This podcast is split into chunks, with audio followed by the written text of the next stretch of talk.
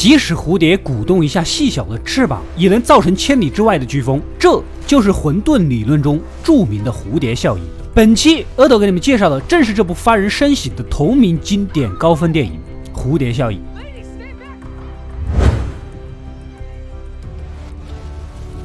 故事开始，我们的小男主出生在一个不平常的家庭，老爸精神有问题，长期被关在医院，而母亲则是一个普通的护士，一人之力担负起了照顾孩子和挣钱的重任。这天，学校老师呢把母亲拉到一旁，原来呀，小男主无意识的情况下画了一幅杀人的恐怖图画，甚至于转个头的功夫，他竟然拿着把刀呆立的站着，事后又完全的记不得。Evan，Evan，What are you doing with that knife?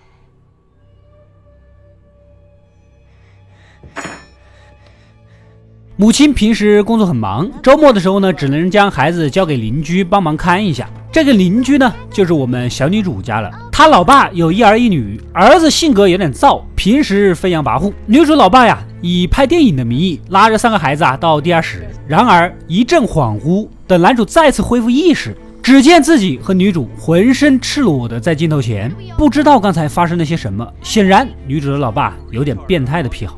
经过医生的检测，男主似乎患有间歇性失忆症，建议写日记帮助恢复。另外，可以跟自己的父亲见见面，说不定会有帮助呢。来到精神病医院，男主啊是第一次见到自己的父亲。然而几分钟之后，父亲的双手掐着他的脖子，似乎准备是将他置于死地。但在这几分钟里发生了些什么，他依然没有任何的印象。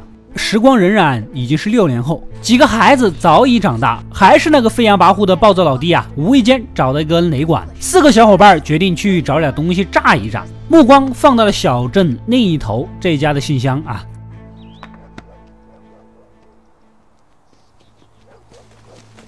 就在等待爆炸之际，男主的意识再次陷入空白。等再回过神，伙伴小胖双眼圆睁的昏倒在地，几个人慌乱的在丛林间逃窜。显然爆炸造成了什么恐怖的事情？到底发生了什么呢？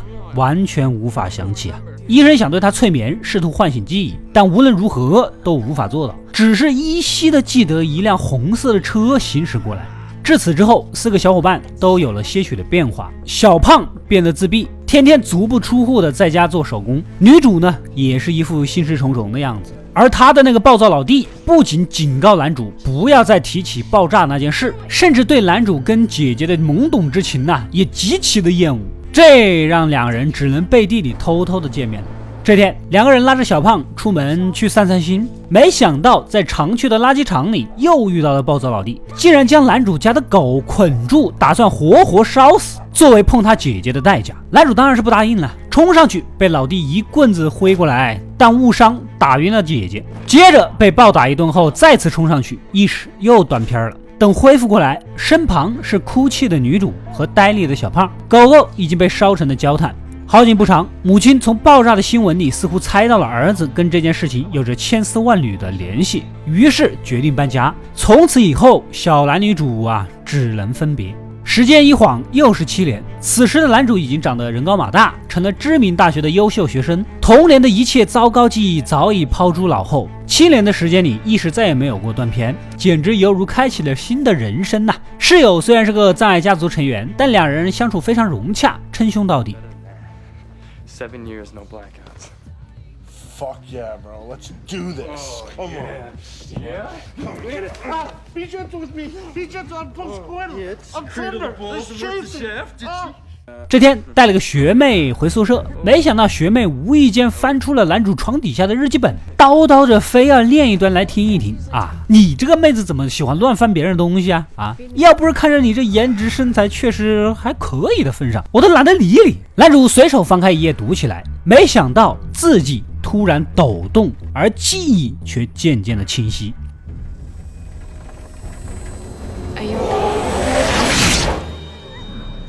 时间回到了垃圾场烧狗的那一天，小胖想要去解开麻袋，但无论如何都解不开，被暴躁老弟呵斥的停了手。转头，这个老弟啊，对着男主说道：“这个世界女人那么多，为什么偏偏要搞他的姐姐？”说完就烧死了狗。一觉醒来，没想到失去的意识竟然可以通过读日记本来恢复，来不及跟妹子办事儿了啊！虽然他在床边等了你很久啊。男主立马驱车赶往曾经居住过的镇子，找到也已经长大的小胖，想确认垃圾场那天的情景是否跟他恢复的记忆是一样的。而小胖依然躲在家里做模型，更加的自闭。激动中，小胖啊，果然复述了当时的情形。如果看日记本可以恢复记忆，那么爆炸那一天也可以啊。回到家，男主将日记本翻到了那一天，视线再次模糊，记忆再次回到那个时间。四个人正在等待爆炸，此时一辆红车驶来，似乎就是这家的主人。小胖想要去制止，被暴躁老弟一把拉住。眼见这位母亲抱着小婴儿走向信箱，随着一声爆炸，四人仓皇的逃离。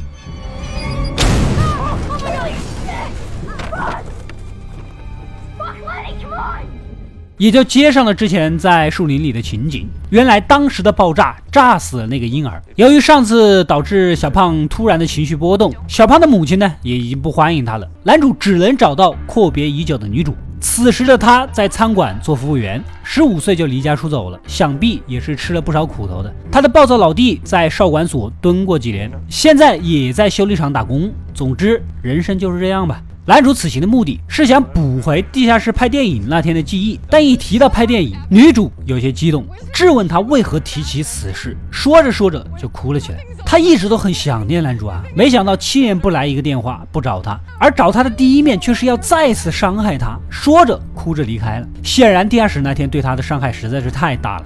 这边刚回到宿舍，女主的老弟就打来了电话。女主回家之后不久就自杀了。这个打击实在太大呀，而他也依然深爱着女主啊。再次翻来地下室的那一页，记忆一下奔涌的倒回。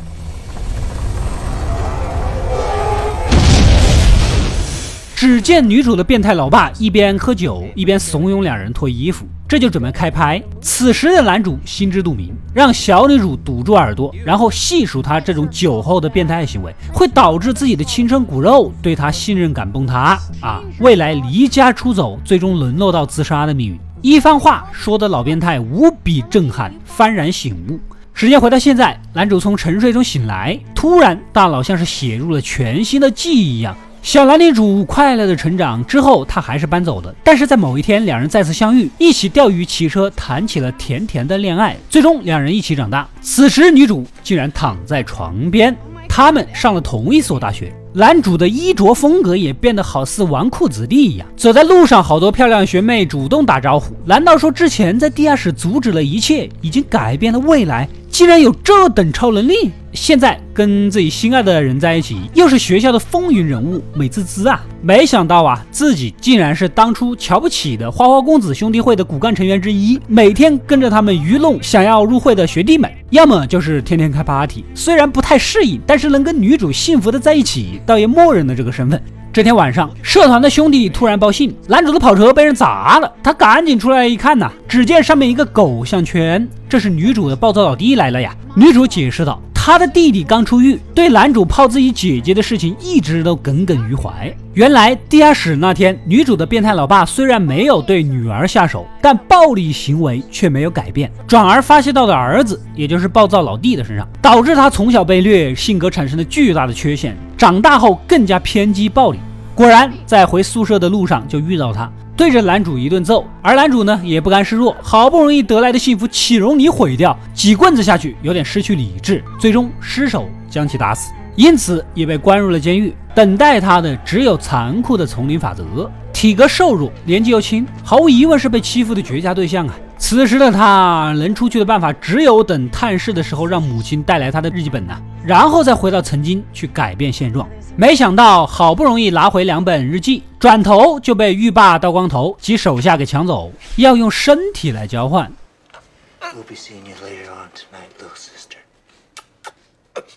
男主真的是无可奈何。幸好同一个房间的狱友呢，看起来壮实，但人不错，身上纹满了十字架，房间里也挂着，想必是个忠诚的信徒。男主以上帝托梦给我的，你一定会帮助我为由，说服狱友啊，帮他。但是狱友也不是傻子，不能你说托梦就托梦，是吧？男主呢，将其带到房间，拿出了之前被撕掉的两张日记，要证明给他看。说着，盯着纸张就回到了十几年前的幼儿园，正是画画的那一天。他必须要做点什么才能让狱友帮他。于是双手狠狠地拍向两根铁针。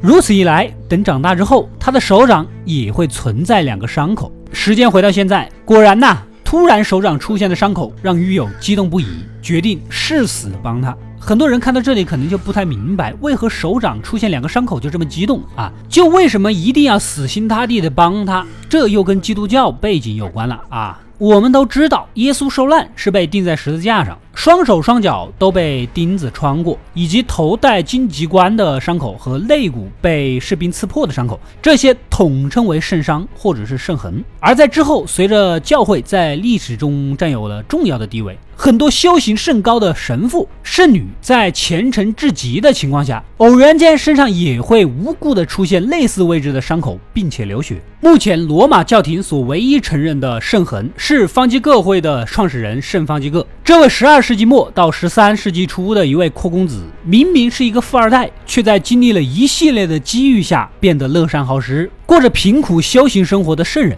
其实说起方济各，大概率大家应该有点熟，又没有想起来在哪里看过。因为现任教皇又称教宗的名号就是方济各，当然纪念的就是这位大名鼎鼎的苦行僧了。简单的说，出现圣伤或者是圣痕，说明此人蒙受召唤。你说狱友能不激动吗？你让我帮忙是我的荣幸呐！啊！为了拿回日记本，男主主动来到狱霸大光头的房间，假装妥协，趁他们脱裤子的时候，直接两刀捅过去。狱友再冲进来，死死的顶住大门。趁着这个空隙，男主赶紧翻日记，回到了当初。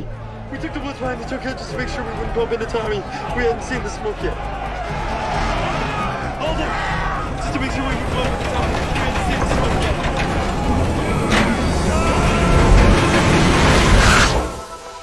时间再次回到垃圾场烧死狗的那一天，男主拉住两人，捡来一个锐利的铁片交给小胖。告诉他一定要解开绳子。前面等待他们的当然是要烧狗的暴躁老弟啦。这次略微有所不同，打晕的女主脸上有了一道伤口。男主苦口婆心的奉劝老弟呀，如果你杀了狗，你就会被送到少管所，你的姐姐就会落入到变态老爸的魔掌，未来苦不堪言。一番话竟然说动了老弟，放下火把。主动解开了绳子，然而此时小胖却从背后用锐器一把捅死了老弟。Let it know。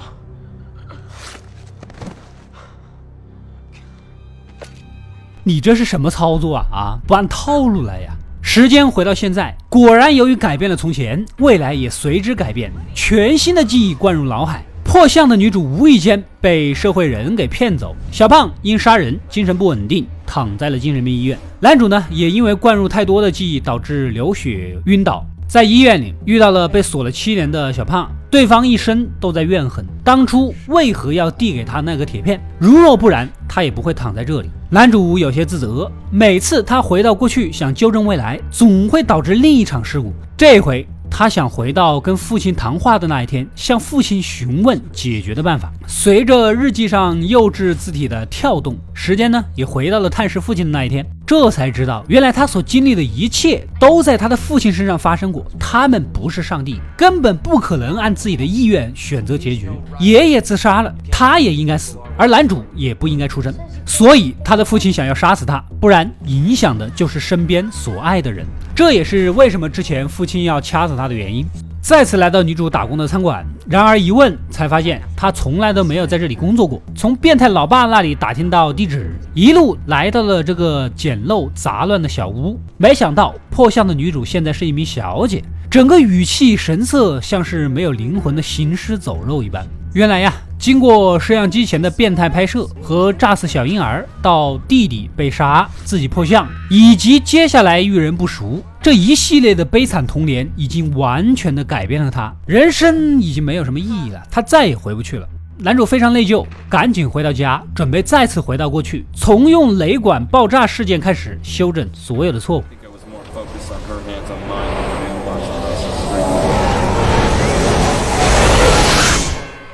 时间回到那一天，男主趁爆炸之前冲上去阻止母子俩走近，而暴躁老弟也勇敢的冲了上去，扑倒对方。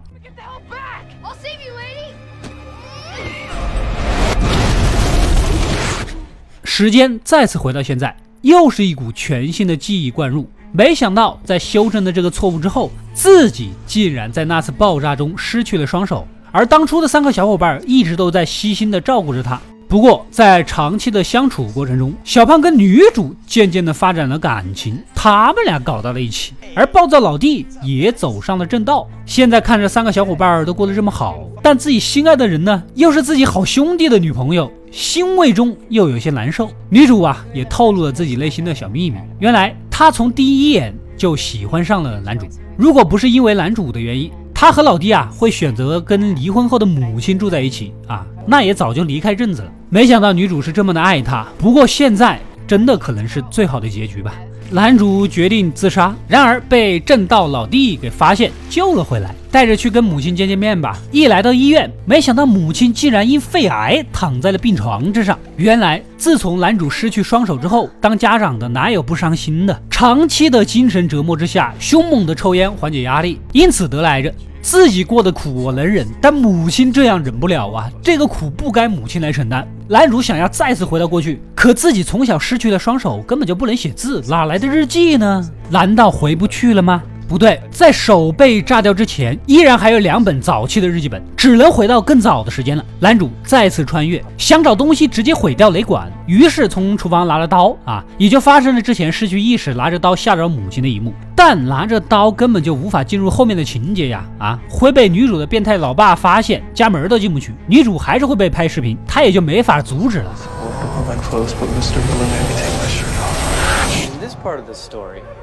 重新回到地下室拍录像的时间线，男主趁机将雷管拿出来，直接威胁女主的变态老爸停手。然而在拉扯中，点燃的雷管滑落，被小女主捡起来，然后爆炸了。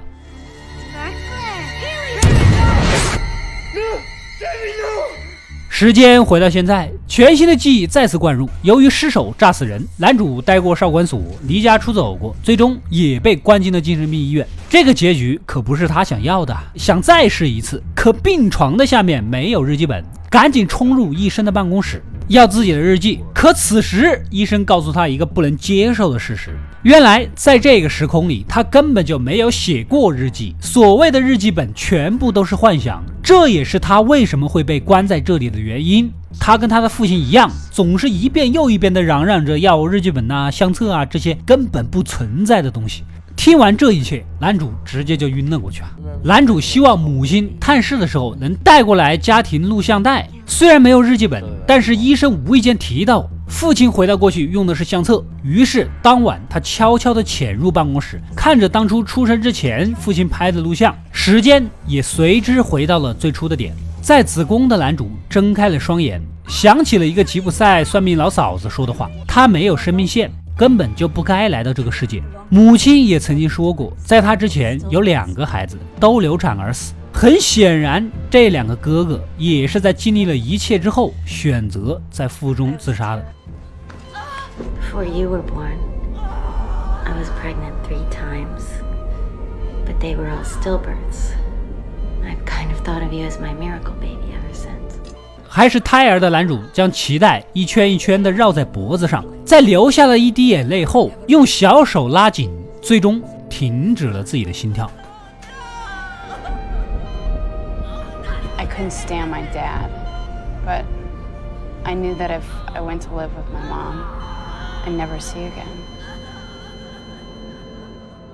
这一切也改变了未来。最终，男主的母亲改嫁，跟一个老实人结了婚，平平安安的生了期待已久的孩子。小胖也因为没有经历那些刺激的事件，健康茁壮的成长。女主呢和弟弟因为没有男主的原因，离开了变态老爸，选择跟母亲住在一起，获得了真正的家庭温暖。之后，老弟通过优异的成绩和女主双双考入大学，并以学生代表的身份发言。而女主也在未来嫁给了心爱的白马王子，过着幸福美满的生活。而背后的这一切，也许他们永远都不会知道，是一个婴儿牺牲自己换来的。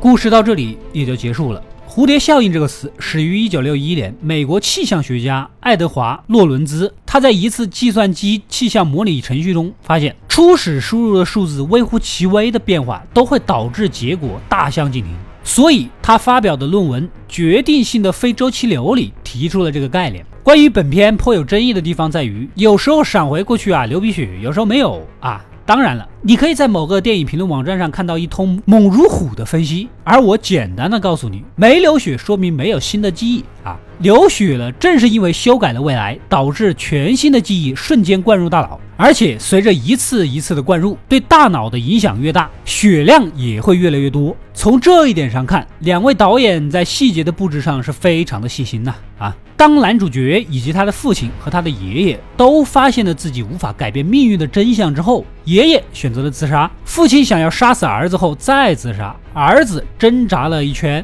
最终还是从子宫里结束了这一切。正是因为他们的牺牲，成就了所爱之人的美满，人物形象瞬间拉高，让人惋惜又敬重。在最后一段里，男主角并没有因为自己是残疾人，所爱的女孩跟了别人而选择回去重新来过，而是得知了母亲被癌症折磨之后，才痛下决心回去的。每一次角色返回修正，都是为了让身边的人过得更好，所有的动机合情合理。为什么这部电影叫做《蝴蝶效应》？难道仅仅是因为主角过去的所作所为改变了未来，仅此而已吗？并不是男主角无论怎么努力改变过去，未来的厄运总会落到他身旁不同的人身上，似乎永远都避不开。而他像是这个世界的旁观者，因为他就是那个不该存在的蝴蝶，是他的出现所引发的一切，导致未来周围人的悲剧，也印证了电影里吉普赛占卜老嫂子对整个故事的解释。You have no lifeline. You don't belong here. You were never meant to be。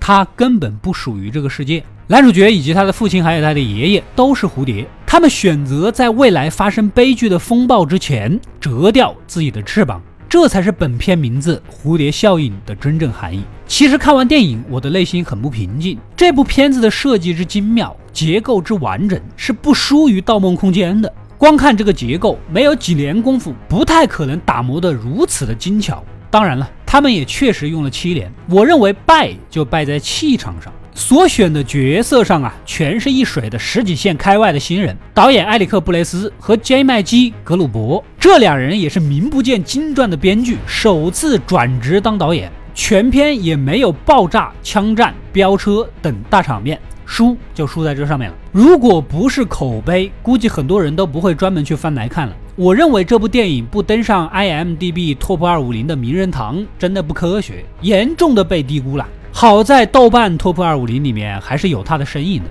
另外，本片为了迎合市场，有四种不同的结局，分别对应了喜闻乐见的大团圆结局、擦肩而过的遗憾结局、开放式结局，以及本版也是导演剪辑版的产房自缢结局。当然了，如果你真的明白了导演用蝴蝶效应做片名的含义，你也就明白了为什么导演选择用自缢作为这一切的终结。好了，如果喜欢本片的解读，请用小手点点关注、点点赞支持一下吧。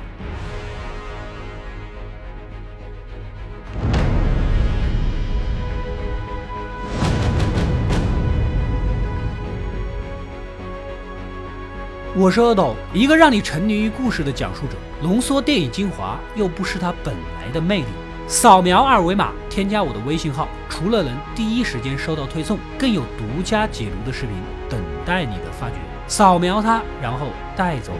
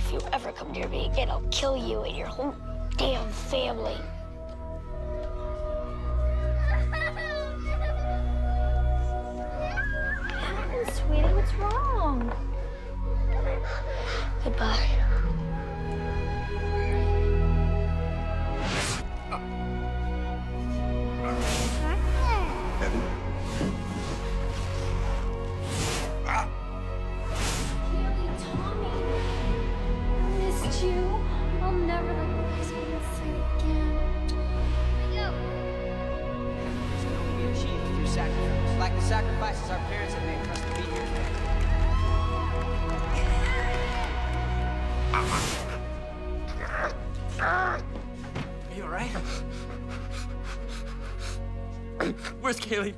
Who's Kaylee? Who's Kaylee? Who's Kaylee? Do you want me to take you to the doctor? No. No.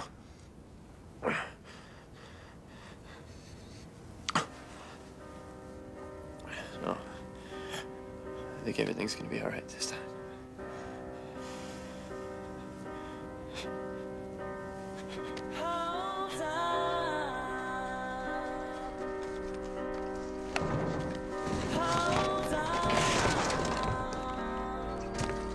About this? I know who I am. I need a bunch of stuff to remind me.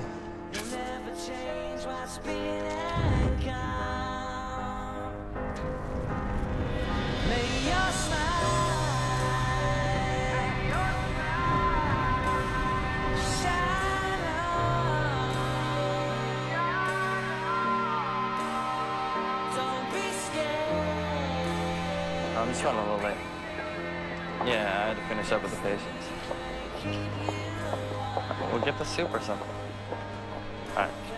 Love you, Mom.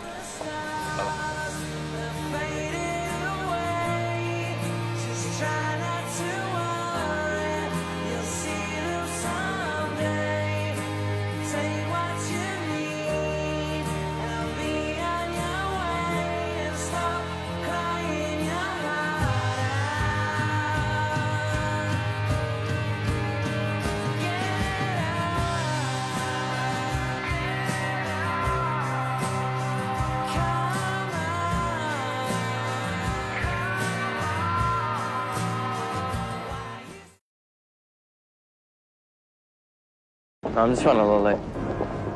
Yeah, I had to finish up with the patients.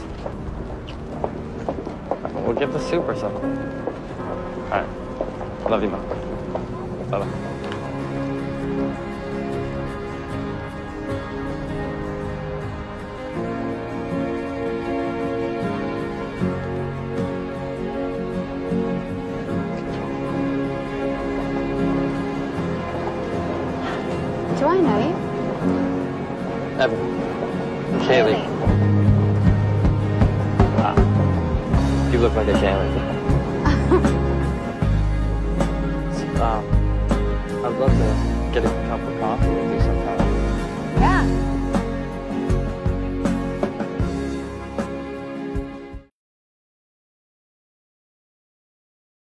I'm just running a little late. Yeah, I had to finish up with the patients. We'll get the soup or something. All right. Love you, Mom. Bye-bye.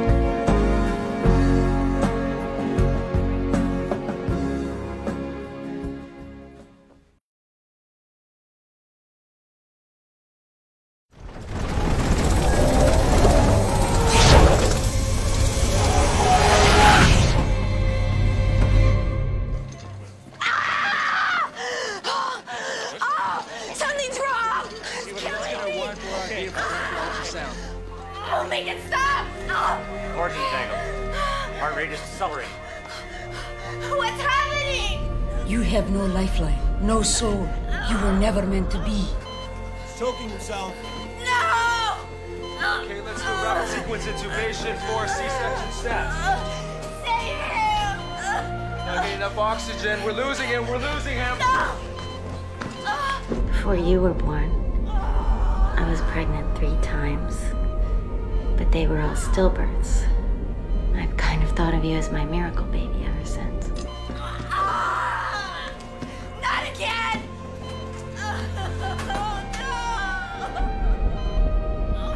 I couldn't stand my dad, but I knew that if I went to live with my mom, I'd never see you again.